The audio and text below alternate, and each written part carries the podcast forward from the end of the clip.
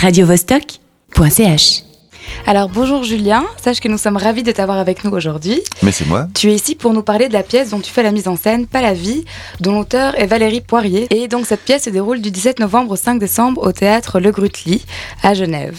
Exactement. Alors est-ce que tu peux nous expliquer un petit peu l'essence de la pièce? Qu'est-ce Qu'est-ce que l'histoire signifie L'histoire, le, le, résumé de l'histoire déjà, euh, c'est l'histoire de Nadji, un homme de 45 ans qui est devenu chanteur lyrique, qui revient dans le petit, dans la petite ville où il a grandi, une ville de Suisse romande euh, où il a grandi. Et quand il revient, c'est pour la mort de sa mère qui et il doit disperser ses cendres au pied d'un cyprès pour respecter la volonté de sa mère. Sa mère va lui apparaître et va insister pour qu'il disperse ses cendres au pied d'un cyprès. Ça va être l'occasion pour lui de se remémorer son passé, de revivre certains tableaux marquants de son enfance, depuis leur arrivée donc avec sa mère, quand il avait 8 ans, leur arrivée d'Algérie. Sa mère l'a rebaptisé Jean-Paul, pour essayer de faire comme tout le monde, pour s'intégrer. Et lui, du coup, est devenu mutique. Sa mère a voulu tellement s'intégrer qu'elle a trouvé du travail, euh, plutôt dans un bar, elle a commencé à boire plutôt, et puis euh, finalement, elle s'est un peu perdue et chacun a essayé de, de vivre euh, l'exil du mieux qu'il pouvait en, avec les outils qu'ils avaient. Et donc voilà, c'est une pièce sur, euh, dirons-nous, le souvenir, sur l'enfance et sur l'imaginaire. Donc c'est des, des, réelles rétrospections personnelles en fin de compte. C'est une, oui, une, une, introspection personnelle, mais disons que comme on est au théâtre, euh, on, on, on, fait ça euh, visuellement et avec du son et avec des acteurs, et, euh, et disons que c'est pas du théâtre du tout euh, psychologique. Voilà. C'est plutôt un théâtre plutôt poétique, on va dire, où on va dire, pour reprendre une expression d'un metteur en scène de, que, que, je connais, qui dit, qui, en fait, c'est une pièce qui danse sur le désespoir avec bonheur et légèreté. Voilà, ça, je pense que oh, c'est bien résumé le, c'est bien résumé la pièce et j'espère le spectacle. Ah, ben justement, donc on y vient. Donc vous disiez que c'était assez, euh, on, ne peut pas s'ennuyer à cette pièce. Et donc au niveau de la mise en scène, euh, vous nous avez, donc vous nous, enfin tu nous dis que ça bouge pas mal. Euh, Qu'est-ce qu'il y a d'impressionnant? Qu'est-ce qui est propre à la scène du théâtre Grutli? Alors, euh, ce qui est propre à la scène du théâtre du Grutli, euh, c'est une salle assez euh, spécifique. Et ce qui, lui est propre, c'est que c'est une espèce de grande boîte noire dans laquelle on peut faire ce qu'on veut. Nous, on est resté relativement classique dans, ce qu'on a fait, c'est-à-dire on a un public frontal, en gradin, normal. Mais au niveau de la scénographie, on a profité justement de la hauteur du Grutli. Après, c'est pas un spectacle qui bouge dans un rythme. Il a un rythme très particulier, relativement, comment dire, c'est pas un rythme rapide, c'est un rythme, disons, humain. ça ne file pas trop vite entre les choses, mais comme l'écriture elle est faite par Valérie Poirier en forme de, de tableau, euh, nous on a inventé ce qui allait autour des tableaux, comment on passait de l'un à l'autre. Et justement on a pris le point de vue du souvenir, ce qui nous permet euh, de, justement représenter ces souvenirs et ces tableaux et d'y mettre euh, la poésie qu'on veut et de pouvoir donner des images. Alors c'est un spectacle où il y a beaucoup d'images. Et beaucoup justement de c'est construit comme un enchaînement de tableaux on va dire et alors, par rapport à cette, à cette, enfin, ce fil rouge qui est de, de l'intégration, du voyage, on arrive dans une nouvelle ville, on fait tout pour s'intégrer, jusqu'à, enfin, peut-être arriver à l'extrême d'oublier d'où l'on vient et oublier notre vraie personnalité. Est-ce qu'en fin de compte, ça résonne pas un petit peu dans les contextes actuels euh, avec toute cette question de l'intégration, l'immigration euh... Alors c'est sûr, c'est sûr que ça résonne avec euh, l'actualité, avec l'actualité de ces derniers jours évidemment, ça résonne avec l'actualité de ces dernières années, mais ça résonne avec l'actualité depuis début des années 60 quand les Algériens ou quand les, pardon les pieds noirs ont dû venir, mais ça résonne avec une actualité qui est, beaucoup plus ancienne aussi. De tout temps, il y a eu des exilés. Moi-même, je suis pas un exilé du tout, mais on est tous. Disons que c'est une pièce qui parle plus l'exil géographique et, fonctionne comme une toile de fond pour nous parler plus de nos exils intérieurs. Euh, et puis moi, ce qui m'intéressait, ce qui, ce qui me touche moi particulièrement dans ce texte, et, là où ça résonne en moi, c'est le, rapport à la famille, c'est le rapport à la mère. Où là, moi, je suis concerné.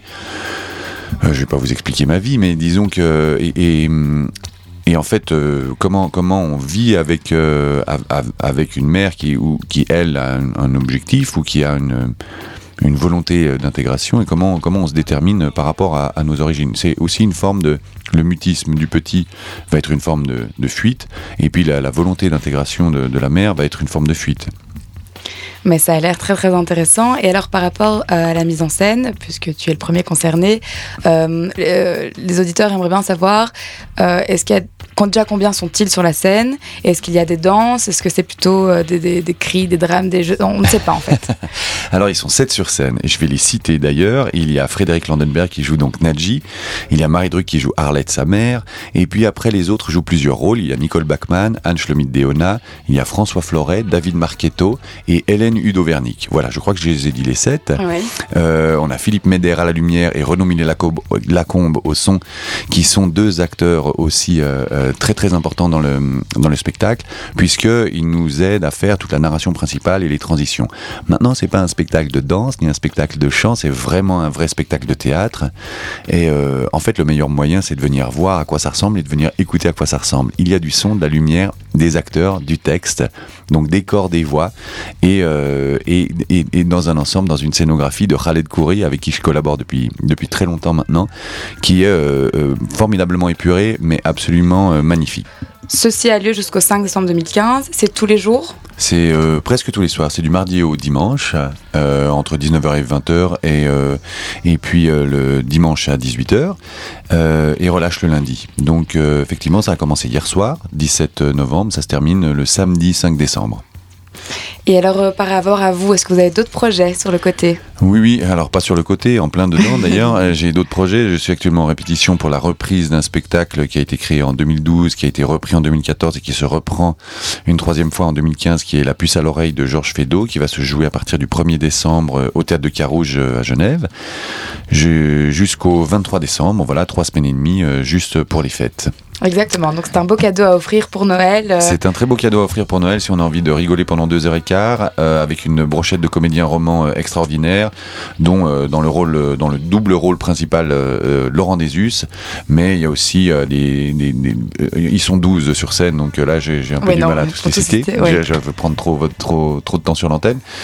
Et puis après, j'ai un autre projet au printemps, une autre mise en scène dans un autre théâtre euh, à Carouge, mais là, il est encore un peu trop tôt pour en parler. D'accord. Euh, on voudrait pas porter la poisse, mais du coup, là, euh, vous parlez d'une pièce qui dure 2h30, c'est quand même beaucoup plus long que la pièce qui est en ce moment. C'est plus long que la pièce qui est en ce moment. Alors, en l'occurrence, c'est plutôt 2h15, ça fait 2h30 avec l'entracte. Bref, on n'est pas un quart d'heure près, mais c'est une pièce qui est sur un rythme totalement endiablé, qui, qui, qui va à, à, toute allure, où, euh, par exemple, pour vous donner un ordre d'idée, le nombre d'entrées et de sorties tout confondu, il y en a, je crois, 57 au premier acte, 174 au deuxième et 59 euh, au troisième acte. Donc c'est une pièce de mouvement, ça n'arrête pas de courir dans tous les sens.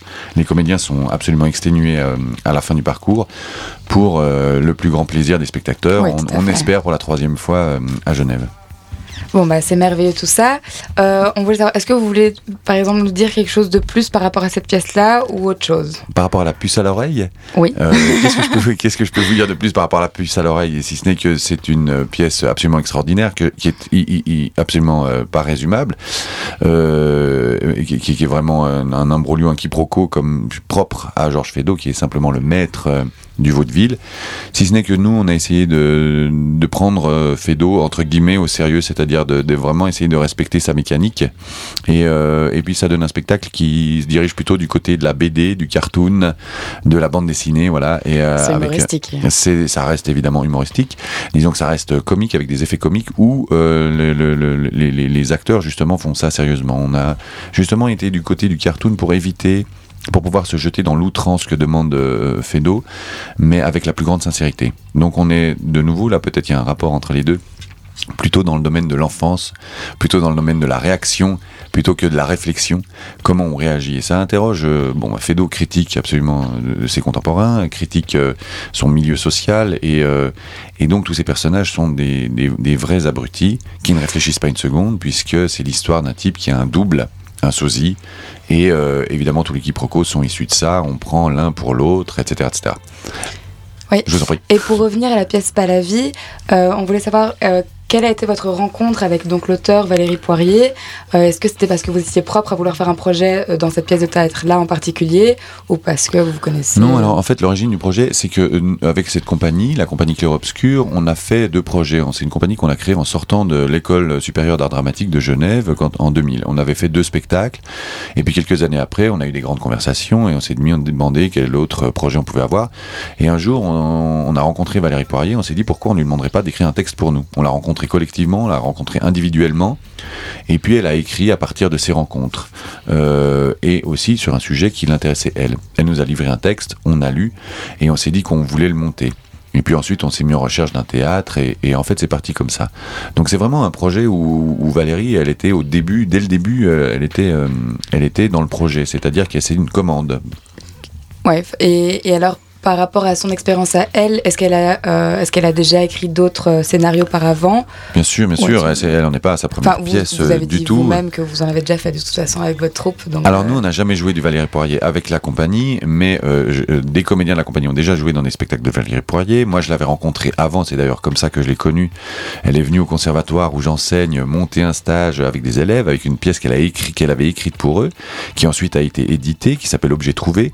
Elle a écrit beaucoup d'autres d'autres pièces, dont euh, Les Bouches, dont Loin du bal, euh, dont, euh, enfin voilà, pièces détachées, en l'occurrence pour une pièce avec des marionnettes, pour, qui, a été jouée au, au, TMG, au Théâtre de Marionnettes de Genève, et puis repris à l'Alchimique, je crois. Donc voilà, elle est, elle, est, elle est, assez prolifique et elle, elle, elle, met en scène généralement aussi ses textes. Et puis là, là c'était une commande. Alors je sais pas si elle a l'habitude vraiment d'avoir des commandes, je crois qu'elle en a de plus en plus. C'est tout ce qu'on lui sait. Voilà, et, mais là ça a été vraiment écrit pour nous sans que ce soit euh, de l'autofiction, ça veut dire sans qu'elles nous écrivent ou elles nous décrivent nous-mêmes. Mais il y a beaucoup de, nous, c'est-à-dire des gens de cette compagnie, dans l'écriture. Après, la compagnie a bougé, etc. Donc il y a, aussi d'autres acteurs que les, que les acteurs de base.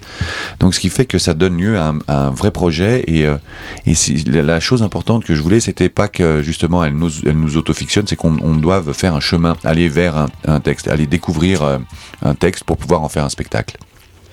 Et alors, euh, avant de nous écouter euh, le, titre euh, Let It Happen de Thème Impala, est-ce que vous pourriez, pour les auditeurs, essayer tant bien que mal, non seulement de donner envie, ça sûrement, mais de résumer la pièce en trois phrases? La pièce, pas la vie, vous dites? Oui, pas la vie. Oh, ben, on va dire que, plutôt que de la résumer en trois phrases, j'ai fait au début de l'interview, on va dire que c'est une pièce sur le souvenir, sur l'enfance et sur l'imaginaire. C'est une pièce qui, qui, qui qui part d'un sujet grave, euh, qui parle d'un sujet grave, de plusieurs sujets graves, mais avec une certaine légèreté, avec un, certain humour.